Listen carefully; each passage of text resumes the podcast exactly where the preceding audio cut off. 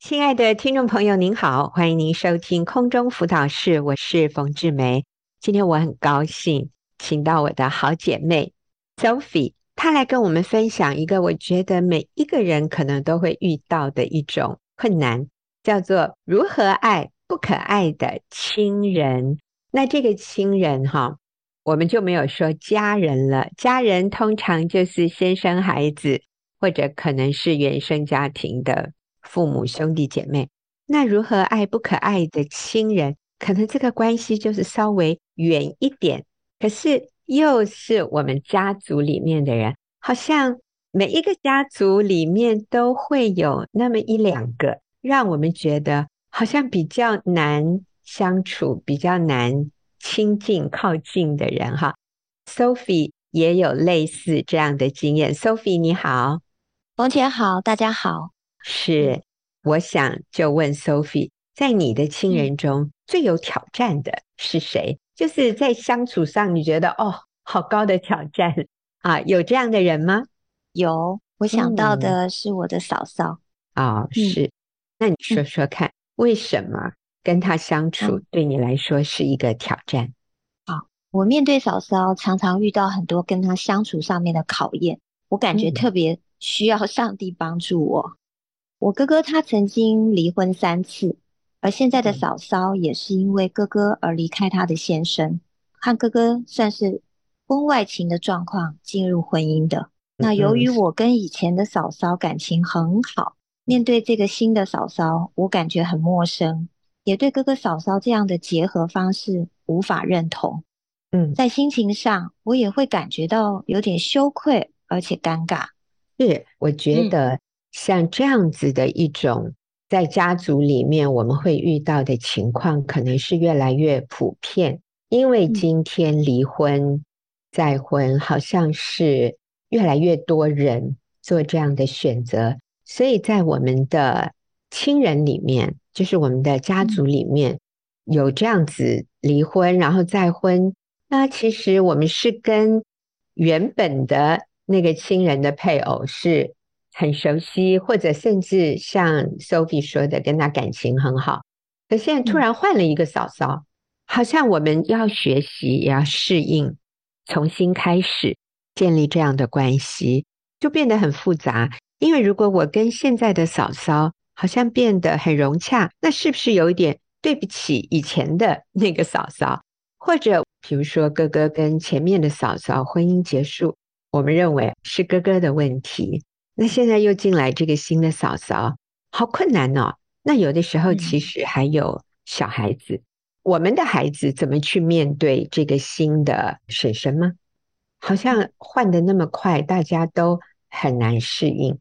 还有，其实我们也不一定认同他们用这样的方式，就是一个婚外情，然后进入婚姻。我觉得真的很难的。我觉得如果是我，我也。我也会很不容易去面对。好，那你再继续跟我们分享。嗯，好。由于嫂嫂呢，在跟她的前任丈夫在离婚诉讼以后，就会有一些赔偿。那这些都是由我年迈的妈妈全额负担。然而，嫂嫂和妈妈的相处态度上却没有尊重，所以每当我妈妈向我诉苦，我很自然的会因为先入为主。的那样的一个看法，就对嫂嫂有不好的印象，嗯，反而会比较同情心疼我妈妈，而对嫂嫂产生不满。嗯，其实 Sophie 讲的这样的一个同情自己的妈妈，然后对嫂嫂不满，啊、呃，还不一定要什么妈妈替哥哥嫂嫂负担所有在前任婚姻里面离婚诉讼的赔偿，嗯、就算没有这些。身为女儿的也会比较容易站在自己妈妈这边，我觉得这个真的是对我们在人际关系上面很大的考验哈。所以刚才 Sophie 提到，嫂嫂跟哥哥是婚外情认识，而且都不是第一次的婚姻，都是跟原来的配偶离婚，然后进入这个婚姻，中间还跟之前的配偶打官司。最后是妈妈替他们付了这个诉讼费，然后我们看到嫂嫂对妈妈还不是很尊重。啊，我觉得这实在是太难了。所以我要问 Sophie：当我们以一个人的外表的一些行为来看他的时候，或者论断他的时候，我们里面会有哪些自然的反应？我想，首先会在背后论断他，嗯，嗯，然后也会逃避接触他，嗯，甚至会轻判他，有怒气。是，对，所以你要不要举个例子？你对他论断的这一个这个部 分，嗯，好。自从嫂嫂嫁来我们家以后，我跟姐姐们，我有四个姐姐，我们常常相聚的时候，都会谈到跟嫂嫂的一些观点。那常常也会谈到一些让我们不舒服的地方。可是啊，发现每次谈完之后啊，我们自己里面乌烟瘴气的不说，也并没有因为抒发后很痛快而产生更多的论断。因此，我们也会对嫂嫂累积怒气。甚至有一个姐姐，她说以后她都不要回来了。然后我们也会很想逃避，尽可能的不回家吧。飞到回家的时候，还会说服自己，只是回家看妈妈。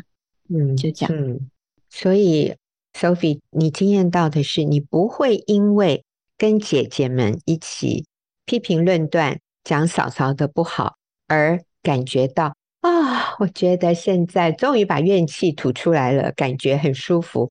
没有，对不对？嗯、其实没有，嗯，并没有。对，反而你说讲了嫂嫂的坏话，批评她的话之后，反而里面更乌烟瘴气，对她反而生出更多的论断。因为你听了这个姐姐、那个姐姐对嫂嫂的不满，所以我们发现，在背后论断别人。其实不会让我们比较好过，也不会改善我们的关系，甚至会让我们更想逃避，甚至让我们觉得跟嫂嫂之间的那个对立，好像就更稳固了，更坚固了哈。我们说像坚固营垒一样。我也想到圣经里面，耶稣他讲了一句话，他说：“从外面进来的不会污秽人，是从里面出去的。”才会污秽这个人呢？外面进来的是食物，耶稣意思说，其实你吃什么不会污秽你的心，反而是从里面出来的，就是从我们里面讲的这些消极负面、论断、充满苦毒的话语，会让我们自己被污秽哦，会污染我们自己的心。所以真的是小心，我们说出什么论断、批评。圣经说，污秽的言语一句不可出口啊！只要凡事说造就人的好话，叫听见的人得益处。所以批评论断，其实只会让我们自己里面更乌烟瘴气。所以我问 Sophie，那你想上帝要我们怎么对待那个我们看不顺眼的亲人呢？啊，我想我也是个罪人，我的罪。也理应得到上帝的惩罚，甚至毁灭。但我自己却蒙了上帝的恩典，被拣选成为基督徒，尤其不断的经验神的慈爱赦免。我想这些都是我不配得到的，所以我想上帝也希望我能够用他待我的方式，就是恩慈、饶恕、爱和接纳来对待嫂嫂吧。哦，是诶，上帝用恩慈。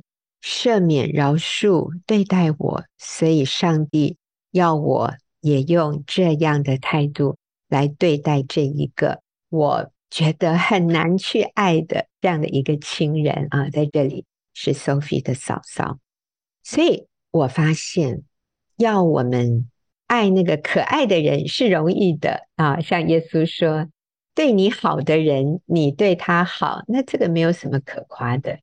耶稣说：“连罪人都这样。”耶稣是要我们去爱我们的仇敌，所以 Sophie 讲的真对。这个不是我们凭自己很轻松、很自然的能做得到。这个真的是需要我们在上帝面前立志靠主，我们才做得到。那我们就休息一会儿啊，等一下我们来听 Sophie 讲她如何突破。与嫂嫂的关系很精彩哦，我们休息一会儿再回来听。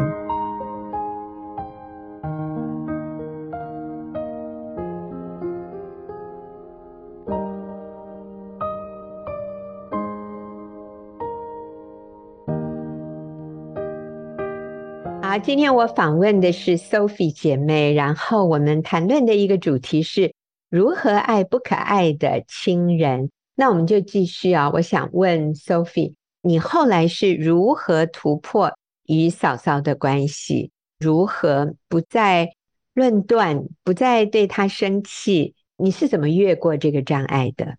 感谢主，是透过设立界限，来使我和嫂嫂的关系变得比较轻松自由。好，设立界限，所以是设立人际关系里面的界限。那我在这里，我也特别先声明一下，这里所谓的设立人与人之间那个健康的界限的意思，不是哇，我要跟他划清界限，互不往来。你不要来干涉我，我也不会去干涉你，所以我们设立清楚的界限，其实不是这个意思哦。很多人误解，其实那个跟仇恨对立没什么不一样啊，所以那个不是设立健康的界限。我们来听 Sophie 怎么样设立界限。好，我和姐姐啊，平常礼拜五都会去菜市场买了菜，然后回家煮给妈妈吃。我和姐姐到菜市场，很喜欢购买有一摊的烟熏鸡肉。但是每当我们全家人备餐完毕，围坐餐桌准备开动的时候，嫂嫂常常一个箭步似的，把最好的部位鸡腿先给哥哥，然后再把鸡翅膀拿到自己的碗里，感觉完全不管出钱买鸡肉的我们。后来当哥哥又把鸡腿放到嫂嫂的碗里，要嫂嫂多吃一点。刚开始，大家面对这样的场景啊，会惊讶的不知道怎么反应。但是我发现大家的怒气都放在心里面了，但后来却变成茶余饭后姐妹们的抱怨，甚至姐姐们说以后不要再买鸡肉了。嗯，但是呢，嗯、我真的很想吃鸡肉，我向神祷告。而且我我听你这样讲，那种料理烹调好的烟熏鸡肉其实是很好吃的。对呀。对，加菜的时候才有的啊，没错。我向神祷告啊，有一次回家，我又买了一盘鸡肉。我趁着放上桌的时候，特别拿了一个很漂亮的小盘子，放在我妈妈常坐的那个位置的桌子上面，然后把鸡腿、翅膀先夹给妈妈，一边说：“我们把最好吃的先给妈妈，这是妈妈最喜欢吃的，并且拿出另外我有多买一些鸡翅膀，分别就分给了。”姐姐们和嫂嫂，嗯，顺带说，其实大家都喜欢吃好吃的鸡翅膀。好，这个叫设立界限。这里设立的界限不是论断对方，不是带着怒气批评对方，或者我不准你吃，好，不是这个意思，而是我们用一个正面，其实还蛮愉快的啊。我听 Sophie 这样讲。那你也多付了一点代价，你又多买了一些好吃的部位，就是鸡翅膀。嗯、你先表达你的立场，就是先把鸡腿、鸡翅放在妈妈的位置，然后你很轻松的说：“啊、呃，我们把好吃的先给妈妈，这是妈妈最喜欢的。还有，你多买了一些分给姐姐们，分给嫂嫂，然后说。”其实大家都喜欢吃好吃的鸡翅膀，我觉得好像很轻松，就把过去会带来紧张、生气的一个场景把它避免了。所以我觉得这叫设立界限，就是我做我能做的。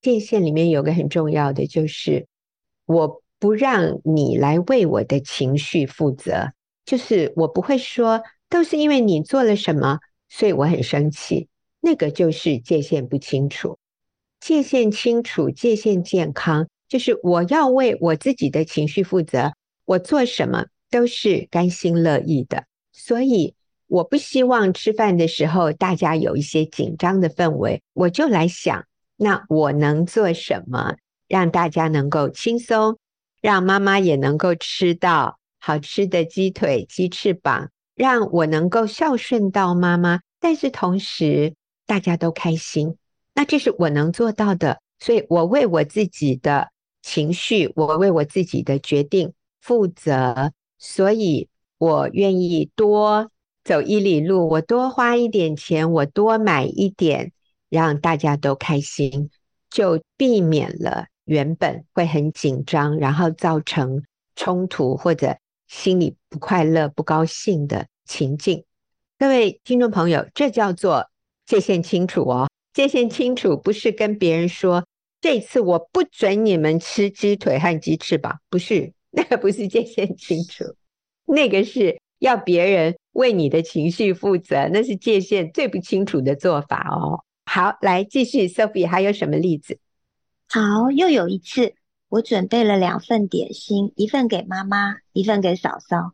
结果我发现嫂嫂把我给妈妈的那一份也吃掉了。当下我很生气。但是当我询问她的时候，上帝好像挡住了我的怒气一般，口气缓和好多哦，我都自己很惊讶。你是怎么说的？呃，我说上次那份点心，妈妈好像没有吃到诶，但是嫂嫂没有直接针对我问他的这种方式回答我，他就讲了其他的，姐姐又买了什么什么给妈妈吃啊。哦，我当下就觉得没关系。我觉得我自己已经表达界限了，所以我就就没有再说什么了。嗯，所以这里你做的就是上帝帮助你用一个温和的语气来问他，来表达说：“我那是要给妈妈的，可是妈妈没有吃到。”那对方也懂你的意思了。那我想，这个就是表达了你的界限在这里，让他知道他有越界哦。但是。我们不是用怒气、用论断来沟通。后来呢？后来又有一件事情，就是前不久哥哥因为开刀住院，哥哥也心疼嫂嫂，要陪她一起受累，就宁愿忍痛等待一人病房。但是，一人病房最便宜四千的那种客满，只有每天六千的有空位。因为哥哥的病情开始加重了，只好先住进去。但对妈妈来说，这样的费用是很重的负荷，甚至对后续可能需要大家一起分摊费用的姐妹们也是不小的负担。于是我建议嫂嫂再去护理站排价位较低的四千块的一人房，或是两到三人房，更便宜的房型，可以减轻大家的负担。可是嫂嫂好像一直没有行动。有一次呢，我就借着去医院探望哥哥的时候，和嫂嫂一起午餐。嫂嫂表示，哥哥很生气，好像大家在赶他们出院，他们准备第二天就要出院了。我在心里祷告，求神帮助我。可是后来，我竟然可以用很平心静气对嫂嫂说明这样的费用。妈妈目前很忧心，她几乎天天都在算哥哥什么时候可以出院。那个时候，哥哥已经住十天了。哇，六万块了。对，姐姐们也觉得这笔费用负担真的太沉重。毕竟妈妈姐姐们平常他们都是省吃俭用的人，嗯，请他和哥哥不要误会，没有人要赶他们出院，只是希望他们能去护理站排排看，如果能换到更便宜的病房，不是更好吗？我也顺带说，我们姐妹以前在医院生产的时候，也都是住健保病房，也很舒服啊，陪床的空间也是够用的，平常大家过日都是这样子的。就是省吃俭用，希望他可以理解。这段时间确实也辛苦他了。那嫂嫂一边跟我吃饭，一边静静的听。感谢主，我觉得从他的态度看出，他好像可以体会我们的心情，而不再用防卫的态度来面对了。我再多说明一点，就是 Sophie 的哥哥因为身体的残障没有工作，所以基本上他们是没有收入的。嫂嫂跟哥哥结婚，嫂嫂也没有工作，那当然嫂嫂也需要照顾哥哥啦，所以他们的花费是要靠妈妈用以前爸爸的退休俸接济他们，然后也是靠姐妹们分担他们生活的开销。所以我觉得 Sophie 这样的表达一点都没有过分，其实是很必要的，有可能。嫂嫂愿意嫁给哥哥，是因为哥哥跟嫂嫂说：“哦，我们家有房子哦，我都不用工作哦，我们家其实环境是很好的，我不用工作，你看我每个月都有收入，我们家族是很有钱的，所以你可以放心嫁给我。那其实嫂嫂是从国外，可能根本不了解台湾的情况，可能听了哥哥讲的话，就以为真是如此，就跟她的前夫离婚，也有一点说是抛夫弃子吧，来到台湾跟哥哥生活在一起。所以可能嫂嫂心里的认知就是，你们家是很有钱的。而且，因为哥哥有身体的疾病，那他得到一些好的待遇也是理所当然的。妈妈当然也是很心疼或者很宠爱哥哥，哥哥是家里的独子，嗯，所以其实有很多这种纠结啊。嗯，我们与其生气放在心里，其实我们是需要正确的来表达的。那个健康的界限里面，也绝对包含了，不是去压抑我们的感觉，而是我们也要告诉对方一些我们的感受和现实的状况，但是不是带着教训他、批评他或者上对下的这样的态度。所以我觉得 Sophie 做得很好，就是让嫂嫂知道，其实我们姐妹。要分担哥哥这样的住院费是有压力的，是不是可以换到健保房或者低一点价位的病房？这个一点都不为过。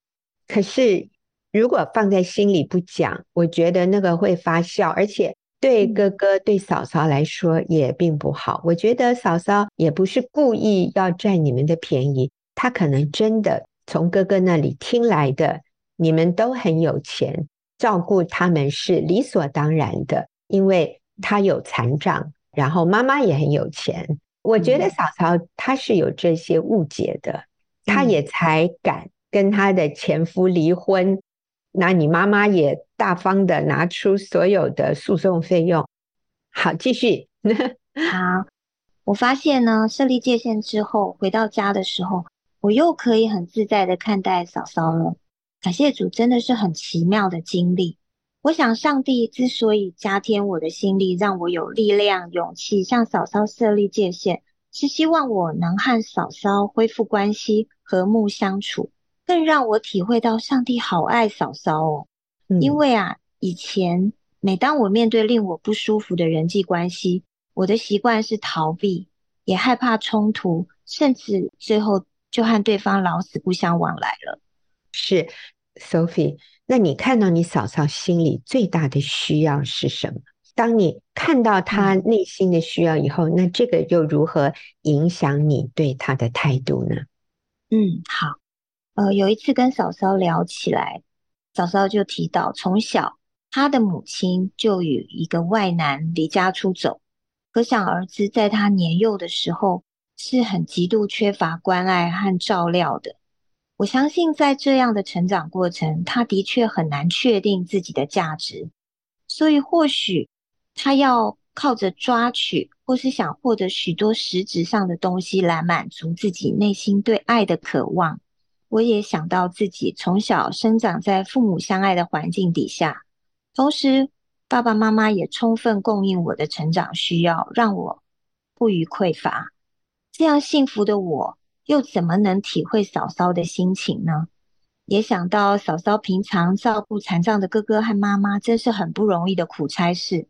有嫂嫂在家帮我们姐妹分担好多哦，我有什么好抱怨的？其实想想感激他都来不及了，不是吗？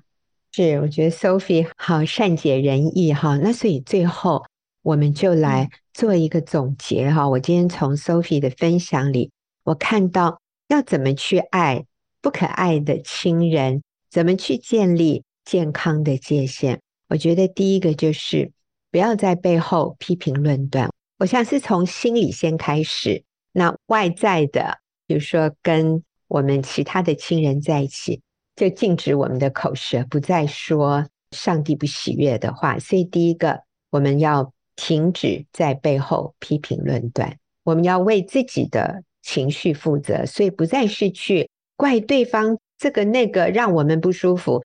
当你怪别人让你不舒服的时候，其实就是你的界限不清楚了。好，那第二个要去同理对方的需要与感受。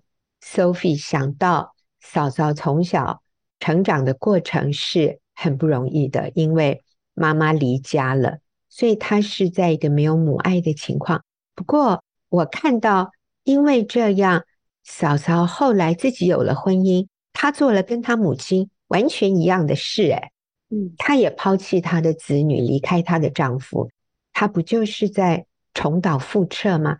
所以其实嫂嫂的心里也是很苦的。我觉得她对她的两个孩子也是很有亏欠的，她对她的前夫那个都是有很多的纠结，是。不会因为付了一笔诉讼费就化解的，所以当我们能够去同理对方，我们知道其实他需要的是了解、接纳与爱，那要我们去爱他就不难了。那第三个就是要温柔地表达自己的感受与想法，所以我们不是压抑我们的感受、想法，我们需要表达，但是温柔的来表达。但是对方愿不愿意尊重我们的感受与想法，不是我们能控制的。我们也要尊重他。好，今天非常感谢 Sophie，我相信你所分享的，对我们每一位听众，包含我在内，都非常有帮助。谢谢 Sophie，谢谢冯姐。我们休息一会儿，等一下进入问题解答的时间。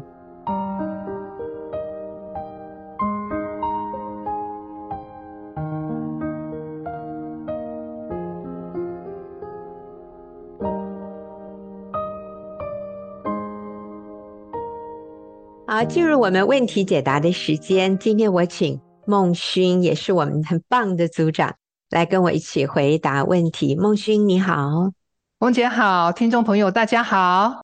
是，好，那我们今天只有一个问题。这一个问题，我想是一位已经在教会里面有服侍的姐妹她问的。她说：“我想请教，怎么帮助遇到先生外遇的问题？”这个姐妹其实好积极哦，她就是很希望能够得到我们的帮助，来帮助他去辅导那些在婚姻里面遇到先生有外遇的这些妇女。所以我就先来问一下孟勋哈，孟勋你你想，一般人通常遇到自己的配偶外遇，会有哪些自然的反应？然后他身边的人会给他一些什么样的建议呢？是，我想一定会想要去查外女的底细，想要跟先生吵架，嗯、叫先生说清楚、讲明白，嗯、因为他觉得自己被背叛、不被爱，嗯、可能是一个很糟透了的女人，很否定自己，觉得自己像个弃妇。嗯、他很想找人谈一谈，但是会很害怕事情被知道。在我的小组当中，曾经来一位姐妹，就是她先找他的好朋友来我们的小组看看，这里面有没有他认识的人。哈、哦，呃，没有，他才他才敢进来。对，是，所以其实他是非常小心翼翼的，所以我们一定要为他保守他的个人隐私。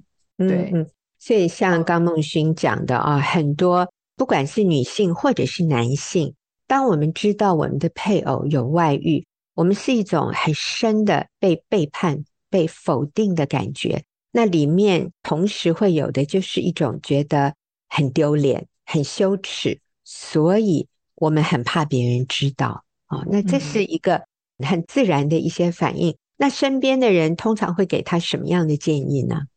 哦，当然会为他抱不平，好，嗯、然后呢，可能就会去劝说他先生。给他一个公道，嗯、所以身边的人也会叫他要跟先生吵一吵。然后呢，或许是跟先生说：“嗯、那你就在我跟那个外女之间做一个选择吧。嗯”然后甚至就是劝他说：“嗯、那你去跟先生谈离婚，谈离婚的条件，因为你的条件也非常的好，嗯、你可以另外有选择。”有人也说：“那你也可以去外遇啊。嗯”还有，当然就是娘家的人，如果你都让他们知道了，他们也会很心疼。爸妈会很挺你，叫你就回娘家住吧。其实这些真的都是他们很心疼正在遇到婚姻风暴的人，所以他们想要暂时解决这些人的痛苦，叫他们用这些方法去面对这样的困境，但其实这不是真理的道路。嗯，这样的一种方式啊，例如说找对方谈判呐、啊，或者去搜证啊，或者我们找娘家的人来挺我们啊，或者我们去告状告到婆家呀，然后我们请身边的人去劝说先生啊，或者我们自己情绪非常的高亢，冲突吵架。通常只会带来关系进一步的撕裂耶。刚刚这些方法其实并没有达到我们想要达到的目标。我们想要达到的目标是挽回这个婚姻啊，我们是不想失去丈夫。当然，有的时候我们很受伤，我们就说：“哎呀，这样的人不要也罢。”我跟你说，当我们真的不要这个婚姻的时候，其实接踵而来的。是更多更复杂的困难、痛苦问题，所以我们真的不建议任何人走这样的路。所以，我们今天就要给这位提问的姐妹一些重点。这些重点，如果你能够记得、能够抓住，我们在陪伴面对配偶有外遇的这样的姐妹的时候，我觉得我们就有一个方向、一个确据、一个重心，知道我们所做的是在对的路上。所以，第一个，我觉得我们需要帮助当事人，让他能够情绪稳定，不要冲动行事。第二个重点就是要帮助他确认自己的价值。我觉得这两个是非常有直接关联的。当一个人能确认自己的价值的时候，他才可能情绪稳定，不冲动行事。我请问孟勋哈，为什么这一点这么重要？其实很多人都不想要离婚，所以他们要的是心里有平安，嗯、他们要的是要把这个婚姻挽回，因为他们仍然很珍惜身边的这个配偶。所以，当我们去告诉他情绪稳定来处理事情的时候，通常他们都是很愿意接受的，因为冲动的说话或冲动的做决定，其实到后来都是会后悔。我们的敌人也不是先生，我们当一个帮助者，我们一定要认定敌人不是先生，敌人是撒旦魔鬼。那魔鬼来呢，是要偷窃、杀害、毁坏。魔鬼是遍地寻找可吞吃的人。那谁可吞吃的人呢？就是情绪不稳定，一直要吵，一直要闹，一直要用血气的方式来寻求解决的。魔鬼就是要吞吃这样的人，但是。我们有主耶稣，我们真的是不用落入魔鬼的诡计里面。其实，在加拉太书的第六章一节也告诉我们说：若有人偶然被过犯所胜，你们属灵的人当用温柔的心把他挽回过来，又当自己小心，恐怕也被引诱。所以，温柔的心才是能够挽回这个人的。我曾经有一位姐妹。知道她先生有外遇之后，就直接跟先生说：“把好啊，款款的照啦，把好啊，款款照啦，就是你自己打包好行李，你就给我走吧。”她就、嗯、他就把他踢走了，这样子。结果这一走就是已经十六年没回家了。嗯，不过姐妹也是很棒啊，愿意持守婚姻。对、嗯、所以我们定义要挽回，其实真的不要做任何撕裂关系的事。嗯，确认自己的价值这个部分，真的。上帝爱我们，他把他的独生爱子赏赐给我们，赦免我们一切的过犯，洗清我们一切的罪。这个就是我们的价值来源。我们是被神深深所爱的，我们的价值就跟他的儿子耶稣基督一样的尊贵。嗯、所以今天遇到先生外遇也好，或者是我们没有先生外遇的也好，我们的价值是一样的，在上帝的眼中。所以当我们面对的时候，我们不要觉得羞愧。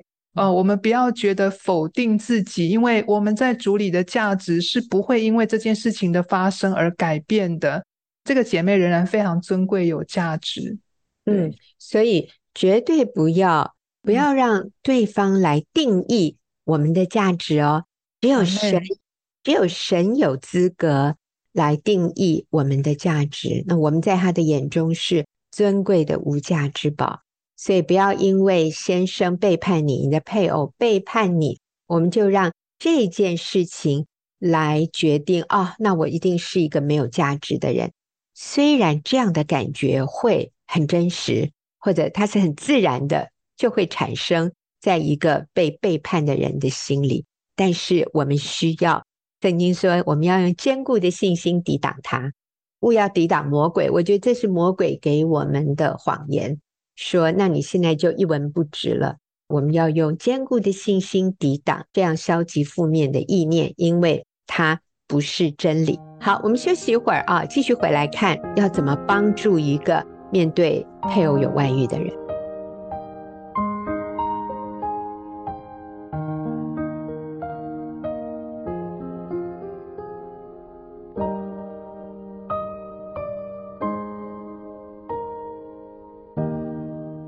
我就继续和孟勋，我们一起来跟听众朋友分享怎么帮助遇到先生外遇的问题。好，那我们刚刚提到情绪稳定，不冲动行事，确认自己的价值。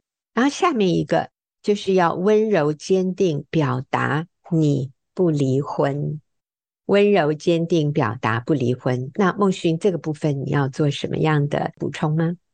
我想在情绪当中要选择做对的事，实在非常非常困难哦。圣经当中真的是教导我们，神所配合的人不可分开。怎么样去持守这样的真理呢？我觉得最宝贵的就是要想到这个救恩，上帝赦免我们，这个救恩何等的可贵，以至于我们愿意用我们的一生来遵行神的话。神在圣经当中这样教导我们，是为了保护我们。他知道我们离婚之后所要面对的是我们无法承受的，所以当我们愿意遵循这个真理，我们才能够经验到真实的满足与喜乐。我也要提醒，就是帮助者很容易因为看到求助者他软弱，或者是他快要崩溃，好，看到他哭得很伤心，以至于他就松口了，跟他说：“那你就去离婚吧，你既然这么痛苦。”所以我也要说，帮助者的信念非常重要，就是这个信念需要先升值在你自己的心里面，是有根有基的。你知道这个信念背后的意义是什么？你自己有根有基，你才能够在你所辅导的人面前，不管他现在怎么样的一个低潮里面，你都不会叫他走错误的道路。好，这一个面对配偶有外遇的人，要懂得怎么样温柔。坚定的表达，甚至我觉得可以演练一下 哈。那你要怎么跟你先生说呢？我们就可以跟他说：“我知道你想离婚，但是这件事情我没有办法答应你，我是不会签字，我是不会离婚的。”下面一个重点很重要，就是同时我们需要尊重对方。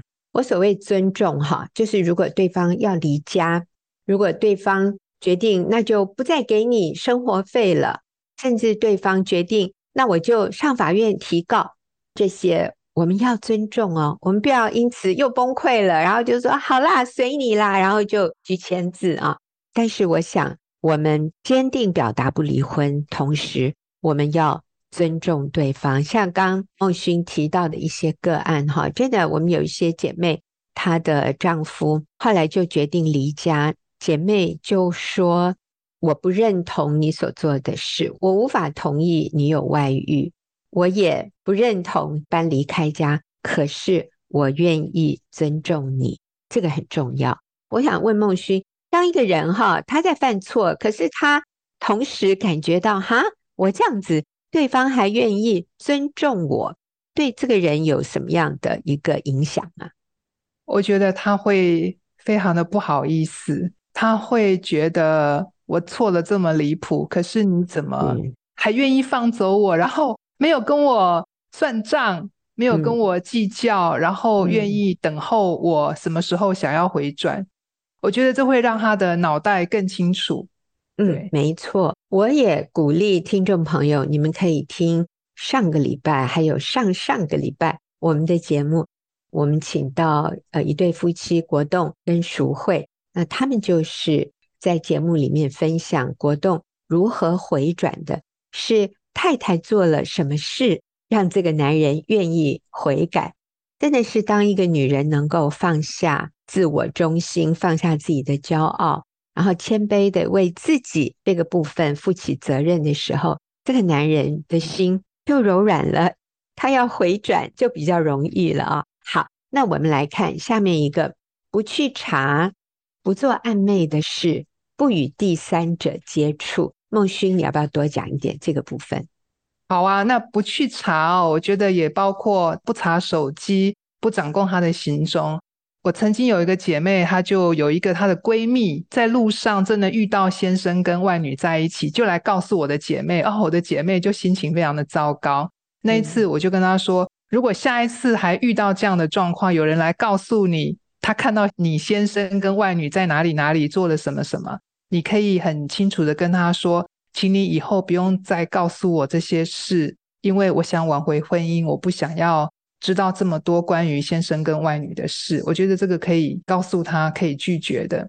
因为当我们一直想要去知道先生的罪行，真的会让自己的身心灵处在一个极软弱、极无助、极痛苦的里面。所以，呃，如果一个陪伴者、一个帮助者，他陪伴这个姐妹的时候，这个姐妹如果有这个冲动，想要去查手机呀、啊、查先生的行踪，嗯、我真的要劝这样的姐妹可以来跟帮助者求助，让她不要落入这样的试探当中，嗯、帮助她不要专注在外女跟先生的关系里，而是要专注在她自己跟先生的关系里，去好好的修复、培养夫妻关系。嗯、那至于不去跟第三者接触，是因为上帝在。箴言的二十五章第八节也说：“不要冒失出去与人争竞，免得至终被他羞辱，你就不知道怎么行了。”也曾经有一位姐妹真的就不听劝去找外女，结果真的是被羞辱回来。因为我们的敌人是魔鬼，真的不是外女，所以我们一定要有这样的一个正确的认知，就是他们的行为是在暧昧当中的，只能偷偷摸摸，而我们跟自己的配偶是在光明当中的。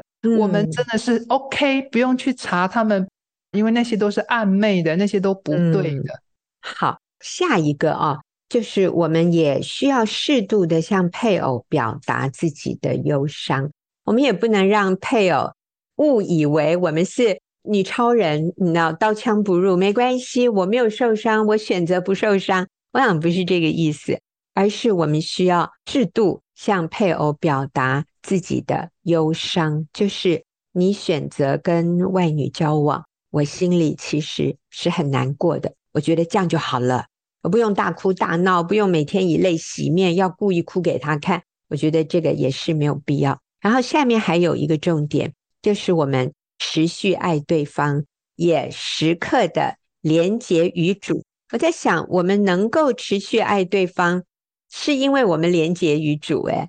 除了连结于主之外，还有最后一个，我们也鼓励每一个遇到这样困难的人加入一个支持小组。其实小组哈，有三个人就算是一个小组了哈，两个人都还比较像是一对一的辅导。但是其实我们需要的是一个小组，因为这个我们叫小组动力学哈，Group Dynamics。这个小组动力哈，它里面的意思就是。三个人在一起的这样的一个关系，它能够成就的果效，甚至有的时候真的是超过一对一的辅导，因为我们也需要听听别人的困难，然后别人是怎么克服困难的。所以我们鼓励每一个姐妹要时刻连结于主，然后参与一个支持性的小组，我们才可能持续爱对方。不放弃，所以那最后我请孟勋来给我们讲一重点，好不好？好哦，一段经文，宝贵的经文哦，就是在哥林多前书的七章十六节。因为我想连结于主的意思，真的就是靠主的话来刚强你的力量。他说：“你这做妻子的，怎么知道不能救你丈夫呢？你这做丈夫的，怎么知道不能救你的妻子呢？”所以，怎么知道的意思，就是可以的意思。神给我们的应许就是不要失去盼望，跟神合作，必定能够救你的丈夫脱离这个罪。你是一定是得胜的这一方的。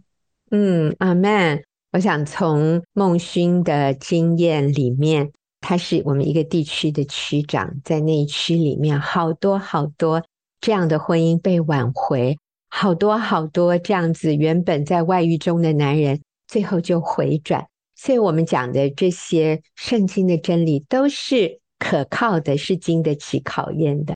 好，我们今天非常谢谢孟勋，也谢谢听众朋友的收听，我们下个礼拜再会。